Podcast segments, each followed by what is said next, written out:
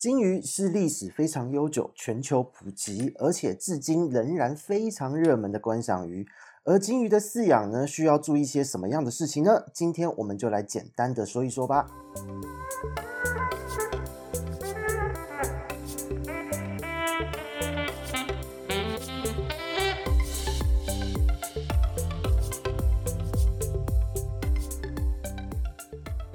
嗨，大家好，这里是鱼活通乱乱说的梧桐，我们又见面了。其实呢，今天这集早就想跟大家分享了，因为在我们鱼病和照护管理咨询的案子里面啊，金鱼的案例实在太多了，好，真的多到非常的夸张。那为什么我们现在才录呢？其实这个也说来很好玩啊，因为水族的世界对于我们来讲实在太丰富了。光是目前就是所有语种都通用的一些通论类的知识，我们都还没介绍完。那特定语种呢，在目前也只先说了属于这个部分。我怎么只能跟大家说，哇，那个知识量真的很大，要拆成拆成好几个小话题跟大家介绍。这个真的是我我这边还会继续努力啦，只能这么说哦。因为有很多的知识持续的要曝光，然后鱼种也非常的多元。那这个部分呢，我们希望大家可以循序渐进的去了解说养鱼的乐趣，所以我们会陆陆续续的去一一录制这一些不同的鱼种。那私心而言呢，其实录这一集在为什么会挑这个时候录？因为我们既然有那么多月还没录完，那为什么会这个时候录呢？就是其实还有另外一个原因，因为呢，在这几天哦，其实某一个哦知名的影音平台上线了一部以鲸鱼为主题的日剧，鲸鱼的魅力其实在剧中吸引了不少人的注意，所以呢，除了鱼病之外。这几天鲸鱼的讨论度突然之间大暴增，而且呢，鲸鱼的讨论度以往可能都是在历史或是在啊、所谓的一些饲养的这种介绍的这种财大气粗的这种老板们呐、或是金主们，哦，大家会大众会有这样的印象。可是，在近期呢，就是呃，因为这个日剧的关系，所以其实呃，各大的一些媒体平台，或是时尚、流行、生活杂志这些相关的网站，都开始有了鲸鱼相关的议题。所以呢，看到这样的讯息，大家可能会觉得哦，金鱼被认识了，很棒。但对于我们来讲，我们会很担心，为什么？因为就市场的经验来看，哈，以前某一部哦，好几年前某一部以海水鱼为主题的动画。哦，讲到这边，其实大家都应该知道是哪一部了哦，就是造就了当时造就了一个在海水养殖的这个这个水族馆之中呢，就是小丑鱼啊、蓝倒钓，就是什么墨什么利的这个鱼种哦，他的疯狂的询问采购潮。那这个其实是真的是非常惊人的一个效益哦。那但是当这件事情发生之后，随之而来就是一到两个月内就紧接着发生各式各样的弃养潮，还有因为照顾不当产生的咨询潮，甚至当时还有一些新闻，因为我印象非常的深刻，就是说真的有人有小朋友去买了鱼，叫爸爸妈妈买了鱼，结果把鱼冲进马桶，他说这样子可以让鱼回到海海里面。那这个其实非常的惊人哦，这个真的是对于当时的当时我还年轻的自己看到这样的新闻，其实觉得非常的震惊。对，可是实际上这个就是当一个生物被被放上大荧幕之后，会随之而来的一个效益，有好也有不好。那所以我们就想说，诶，在这个时间点呢，呃，因为日剧就出来了嘛，那我们避免可爱的小金鱼也惨遭各式各样的不当照顾。哦，所以我们就私心提前先录这一集给大家听一听。所以今天就是从比较简单的概念来提一提这个金鱼饲养的一个观念的二三事哦。就首先我们第一步先告诉大家，就是在入手金鱼前呢，各位应该要做好的一个一个认知啊，就是一个简单的饲养须知哦，算是饲养前你一定要知道的事情哦。首先第一个是。金鱼这一类的鱼呢，哈，这一类鱼，因为金鱼历史真的非常悠久，改良的历史非常久。那它其实有非常多的一个很棒的特质。那其中一个最重要的就是第一个，它长寿，好奇心旺盛，互动性强，然后它很容易就跟饲主培养感情。哦，那在鱼跟鱼之间的互动也非常的好。所以这个部分就是今天呢，大家要知道，不管你养的是任何品品种、任何系统的鲸鱼，因为鲸鱼的品系真的非常的多元哦。那它的不管哪一种，它原则上都是蛮长寿的，至少都是差不多六年、十年这样子以上的寿命。所以呢，在饲养的环境呢，你一定要有一点点的造景的复杂度，让它可以在里面穿梭，可以探索这个环境，因为它的好奇心旺盛。而且它寿命很长，它又只有在这样的空间。那再来就是因为鲸鱼呢，它很重视，就是说，呃，它跟其他的生物，包含了四组之间的这个互动，所以最好就是你养个两只、三只一起养，或是同缸之中有其他的就是攻击性不太强，不会造成它压力的鱼种一起饲养。它有这些同样的室友可以互动，它就比较不会有那种因为你只有养一只，什么都没有，环境中什么都没有这样的状况，造成它的各种的紧迫压力，导致变成说你越养越丑，因为颜色会出不来哦，整个鱼的压力太大的时候，它颜色会无法显色，那它可能还会容易生病，甚至会早夭，可能会暴毙。所以这个部分就是我们一定要注意到，它基本上它是一个长寿、好奇心旺盛的生物哦，所以这个部分一定要有概念。再来就是因为金鱼很好养，它对于环境的接受度很高，水质环境真的很不拘。可是呢，不代表可以随便养它哦，不代表可以随便哦。那这边就要分享这个这一次的热门剧中有提到一句话哦，它原本是一条很漂亮的金鱼，可是如果你把它养在脏水里面，金鱼也会变脏。其实呢，他在这一句话呢，在剧中的原因，他虽然在暗示说感情关系也是需要打理和维护，否则不管你原本开始两人的关系多么的美好漂亮，最后也会黯然失色。但其实呢，在鲸鱼的饲养中啊，日常的管理真的是最重要的。所以这一句话，这个抛砖引玉的这个砖真的是没错的哦。那也请各位千万不要轻忽水质恶化对于金鱼的健康状况、体态、颜色，还有它飘逸漂亮的鱼鳍的影响。因为呢，水质恶化的话，鲸鱼的健康一定会有问题，容易生病，互动性会偏变会差，再来身体的状态、体态、体型也会走样。那它的颜色出不来，原本应该是亮橘色或是红色的鱼，变得灰灰的，哦，变成黑色的、银色的都有可能。那再来它的鱼鳍可能会因为过脏的水质就溶解掉了。甚至是说，因为营养的不良，然后这些鱼鳍还长不回来，所以整条鱼就会变得很像破雨伞，丑丑的。那这个都是非常非常的可惜，而且对于这条鱼来说也不友善，就是没有好好的照顾它。那到底该怎么做呢？或怎么样的饲养条件对它比较好？那我们这边简单给个概念哈，以长期的饲养来说，你至少准备一个四十公升左右水量的鱼缸哦，四十公升哦。那如果一般规格来讲，就差不多是两尺缸左右的的这个水这个鱼缸大小。然后呢，鱼缸的摆放位置你不要被阳光直晒啊，因为它的温差会很大，同时间也会引发各式各样的藻类啊，什么样的物什么样的怪东西的滋生，对于鱼类来说也不是那么的妥当。那再就是不要放在窗边，不要有风口，因为像现在冬天呢，哦换季啊等等的，这是各各式各样的状况，都会让这个鱼的这个温差会好会会非常的大，鱼的健康也会受影响。毕竟鱼类是变温动物，那金鱼它虽然是冷水性的鱼种，但是呢瞬间温度的这个大变化，忽然变很高温，忽然变很低温。对于鲸鱼来讲也是非常非常的紧迫的一件事情，所以这个一定要特别注意到。那再来就是鱼类呢，它对于声音和震动非常的敏感，因为震动和声音呢，在水的传播会非常的快，所以你不要把它放在一个就是可能门旁边，或是你随时会敲到的地方，会撞到的地方，Kiki Coco 的那个鱼都会活得很焦虑哦，所以不要有太多的震动干扰的这样子的一个位置。哦，那再来就是你鱼缸里面要配置什么样的东西？第一个，你一定要配置一个物理过滤强大的过滤器。所谓的物理过滤呢，就是拦截它便便的这样的过滤器，因为它是一个杂食偏草食的鱼种，它的排便量有点大，所以如果你的过滤器拦截大便的能力不够的话，你的水很容易脏。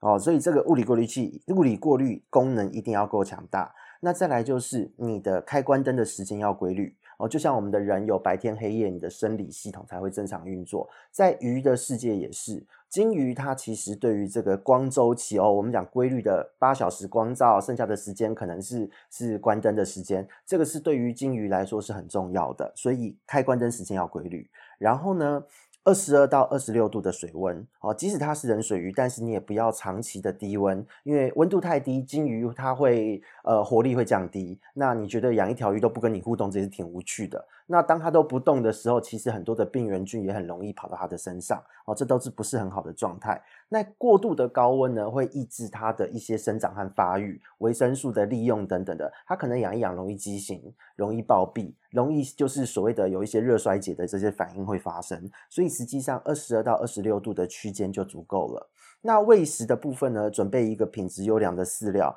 然后呢，你一天到两天一餐就好了。有些人会把鱼当人来养哦，会觉得说啊，一天给他我的我们人要吃三餐，我也给他三餐。但其实鱼类是变温动物，它的新陈代谢跟人类不一样。哦，健康的金鱼可以两个月、三个月只吃一餐都没有问题哦，健康的哦。但我们一般饲养，因为投喂饵料是饲主跟宠物跟宠物鱼之间培养感情很重要的动作。那你提供好的饲料，其实对于它来讲是没有问题的哦。那这个时候你一到两天喂食一餐就够了。哦，那这个部分是喂食的部分，那再就是会讲到日常的照顾换水。你每个礼拜呢，因为它的排便量大，你的物理过滤再强大，拦截大便能力再强，它一定会溶解一些脏东西。哦，那个鱼的啵啵一定会有一些脏东西跑出来到水里面。那这一些东西一定得靠换水来做最后的维持，就是把这些脏东西稀释掉。那这个时候你要怎么换呢？你每个礼拜一次，至少一次哈，就是一次换掉差不多呃二分之一哦，三分之一到二分之一左右的水量，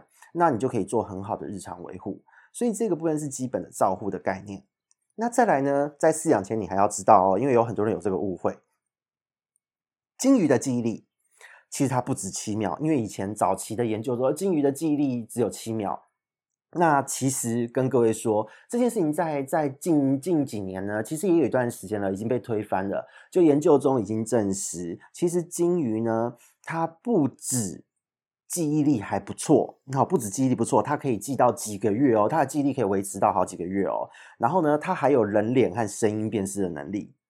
哦，它是辨认出每个人的五官配置的差异的。它它对于声音哦，你讲的话和他讲的话，你们家里面的人讲的话，它可以知道是谁讲的。所以实际上，鲸鱼它的智慧、它的一个记忆力、它的辨识能力是比我们想象中好很多的。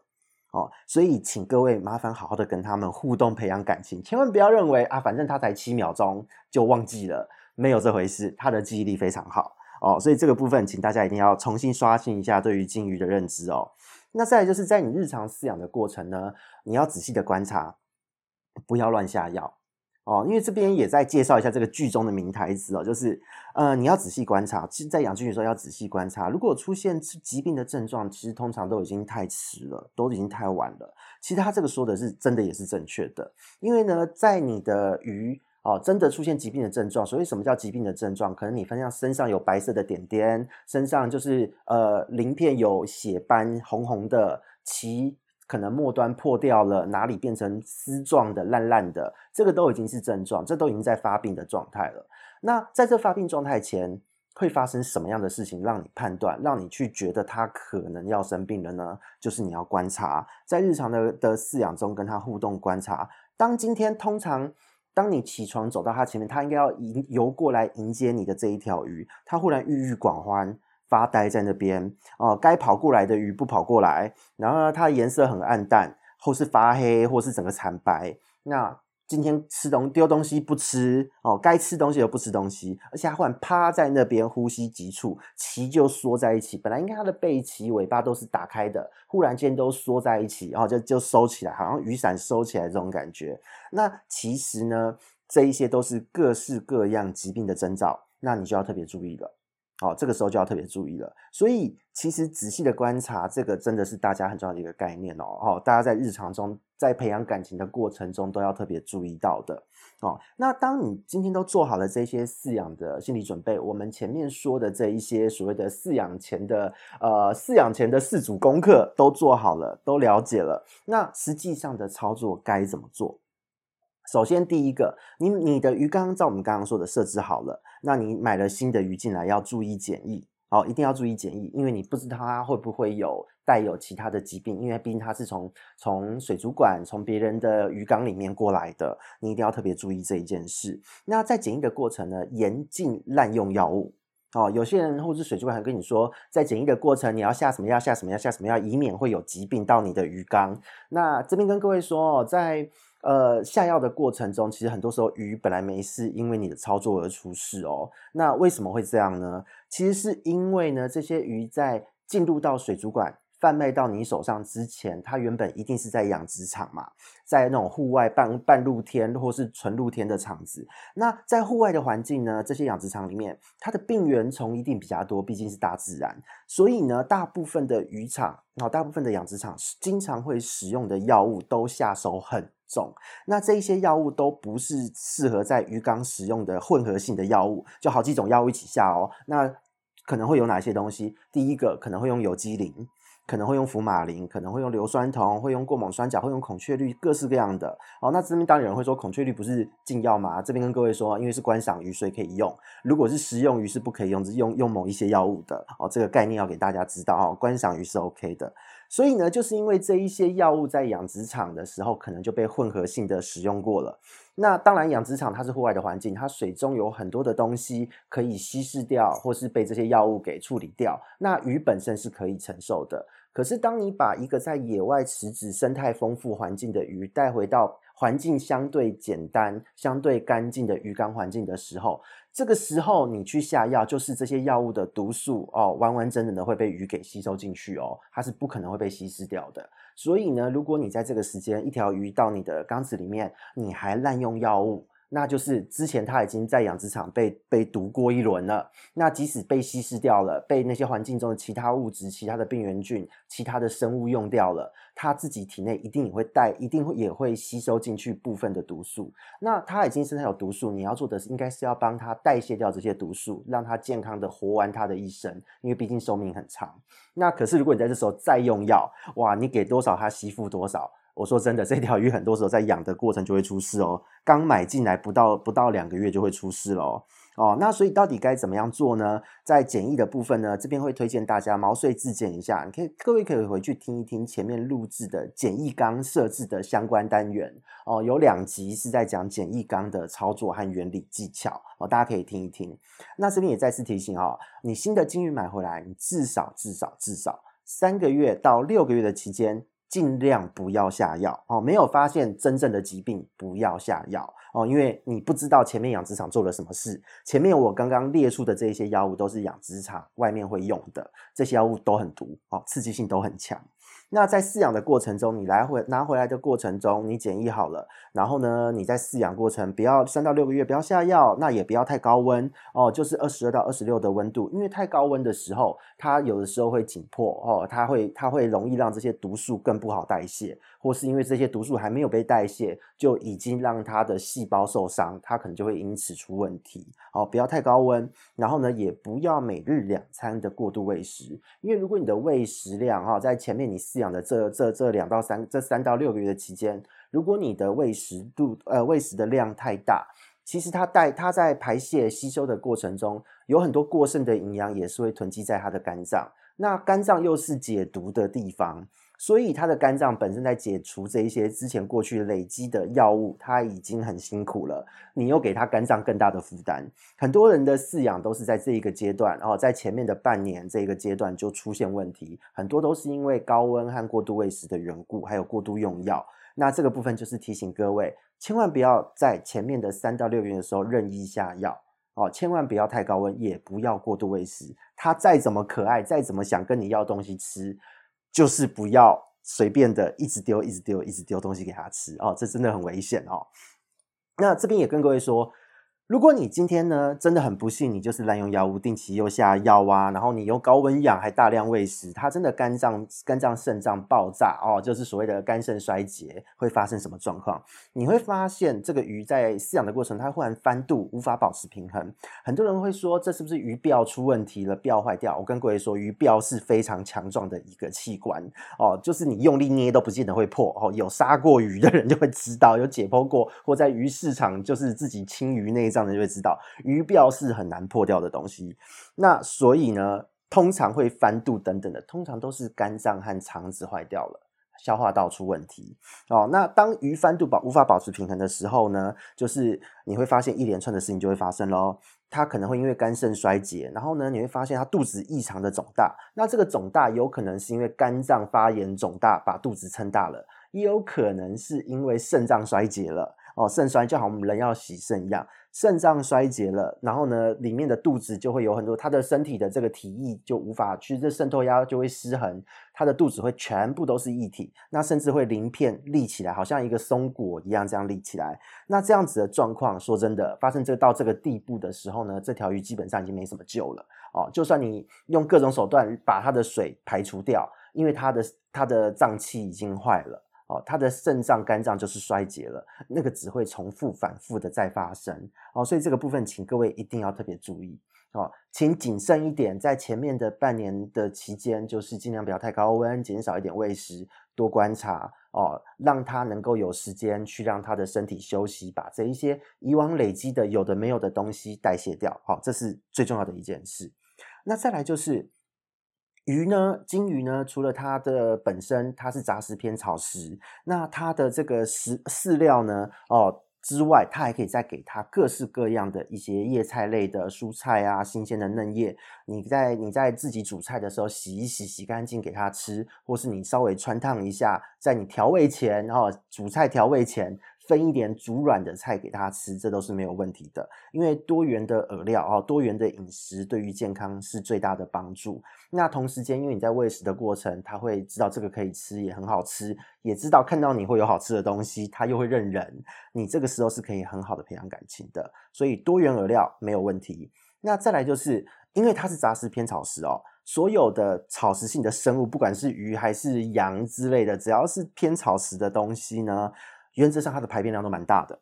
哦，排便量都很大，所以前面提过了，物理过滤很重要。那在水族的饲养中呢，过滤器通常物理过滤就是使用白棉哦，一般就是最便宜就是白棉。那这个白棉呢，它因为累积了鱼的布布，它是第一道过滤，一定会卡住这一些布布。那这些脏东西呢，卡在上面，卡久了，它就整块会黑黑的嘛。那它开始变黑，那你就把它拿掉，就直接整片换掉。因为第一个它便宜，那再来就是你如果重复用呢，它其实会有蛮多的一些后续的问题的。哦，因为虽然说有些在养水，族人都会说，你要养出好的系统，要养出好菌，水质才会好。可是如果你做这一层物理过滤的这一层棉呢，太久不换，重复使用，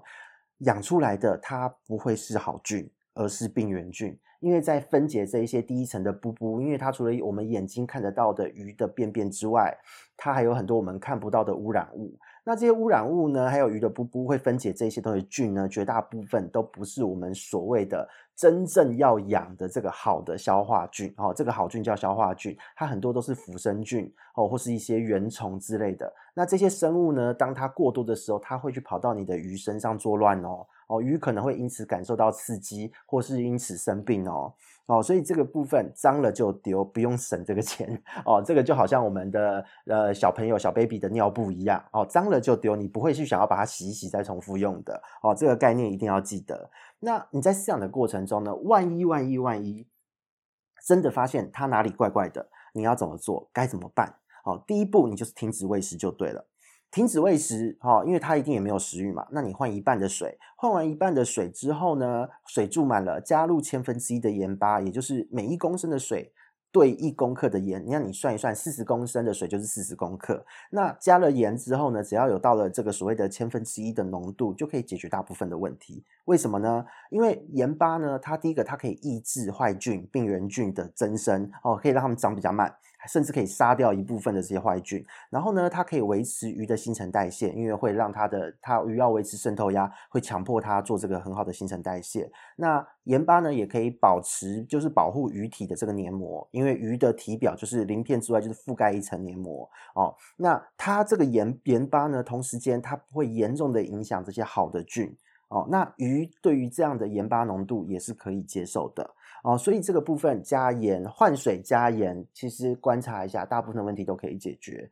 那这边呢，有人就会说了，那我可不可以每一次换水都加盐？我这边跟各位说一下哈，千万不要，因为呢，你随时加盐巴呢，久了之后，因为这个盐肾脏都需要花。能量去代谢它哦，要维持渗透压的平衡，肾脏会比较有负担。那如果长期都饲养在有盐巴的水，其实鱼会为了要调节这个渗透压，它的肾脏会一直在高负荷的状态下哦，所以有可能会增加就是所谓的呃肾脏肾衰竭、肾脏坏掉这样子的机会哦，所以长期的盐浴对于肾脏反而不好哦，就有问题再加。那那用完就是把它稀释掉。那至于有些人会说要选择粗盐呢，还是精盐呢？精盐有碘有没有关系？这边跟各位说啊，使用精盐就好了，一般的水族饲养用精盐就够了。因为碘对于鱼类的毒性，其实目前呢，真的都一般的精盐真的是没有办法达到那样的量哦。所以使用我们一般料理用的精盐，是我们家家户户都可以取得的精盐，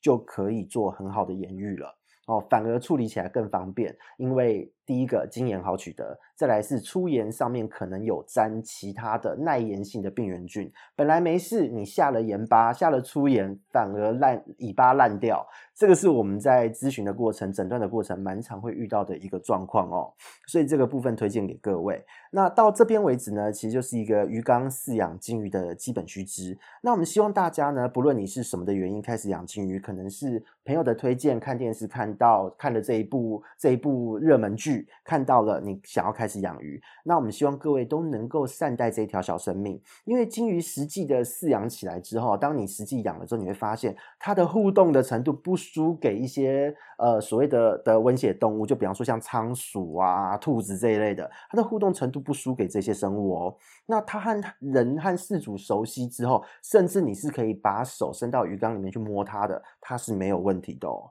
哦，所以千万不要小看这一条小金鱼，它其实很厉害的。哦，那在这边呢，我们今天就是先介绍一个基本的饲养概念。未来在金鱼的这一块呢，我们会有针对各式各样的品系，然后因为金鱼品系非常多，然后呢，不同的饲养方式，比方说你是盆养、露天饲养、养在莲花池之类的，各式各样的饲养技巧和维持技巧的介绍。哦，那这边是鱼活通乱乱说，我们下次见。好，拜拜。